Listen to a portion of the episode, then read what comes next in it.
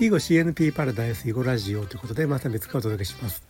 えっ、ー、とね囲碁の始め方というかねあるいは囲碁を初めての人に教える時にどういうやり方をするかっていうのはいろいろあるんですよね。まずは、まあ、囲碁のルール一通り教えてから始めるというこれまあ正統派の囲碁入門と言っていいと思います。それからですね、まあ、ちょっと囲碁のルール最後のね終わり方数え方を簡略にした順語あるいはプヨ語みたいなねもので始めるというやり方ですよね。それからもう一つが、まあ、さらに簡略化して、えー、と囲碁の一要素である石を取るという部分にフォーカスして石取りゲームと相手の石を何個取ったら勝ちというね石取り石取りゲームから始めようというのもあると思います。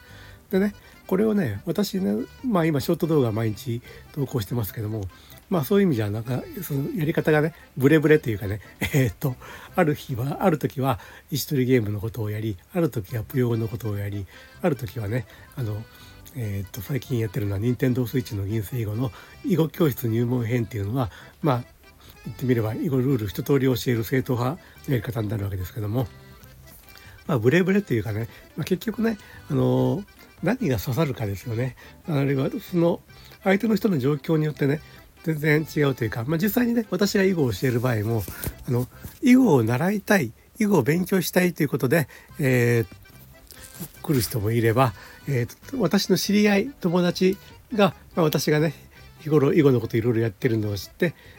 何かの機会にねじゃあちょっと囲碁を教えてくださいよみたいなことになる場合もあるしそれから全くの、ね、通りすがりというかねあのなんかのイベントごと、まあ、マルシェとかなんちゃらフェスとかねそういうイベントごとになんか囲碁の体験ブースみたいなのを出して通りすがりの人に「ちょっと囲碁やってみませんか?」って言って声かけてやる場合とかねまあいろいろあってですねえー、っとまあ一応しっかり囲碁を勉強したいと人人には、まあ、本格派のね正統派の囲碁のルール一通り教えるという方法でいいかと思うんですけどもまあその人のまあその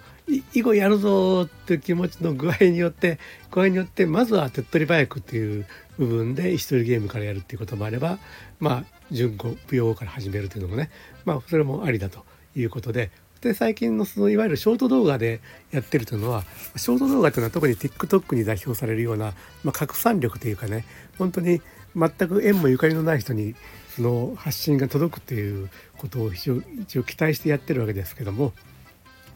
そうなるともうそれこそねあの間口を広く取ってというかまあ何がその人に刺さるかわからないという感じでねまあいろいろ広くやってみようかなと思ってるわけですよね。これは逆にねあの誤解所とか囲碁サロンっていう箱を持っててそこに訪ねてくる人を対象にするとかいうのであればあのもううちはこの方式でやりますっていう形でやってればいいと思うんですよね。私がまあいわゆるブレブレというか、まあ、いろんなやり方を同時並行で進めているのは、まあ、ショート動画の拡散という風なねそういう状況を踏まえて、えーとまあ、人によってはこれが刺さる人によってはこれが刺さるってね、まあ、それこそ任天堂スイッチが刺さるっていう場合に任天堂スイッチが刺さるっていう場合に任天堂スイッチ用の順語とかねあの石取りゲームというものが、ま、ないんでそれはもう正統派の囲碁でいくしかないとかねまあいろいろあるわけですね。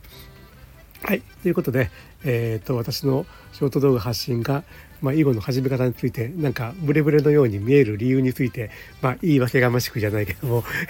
言い訳していいわけじゃないです。あの、ちゃんと、え、ー、と、そういうね、えー、ことを考えてやってるんだというお話でした。はい。ということで、えー、と最後まで聞いていただいてありがとうございました。ではまた、良い一日を。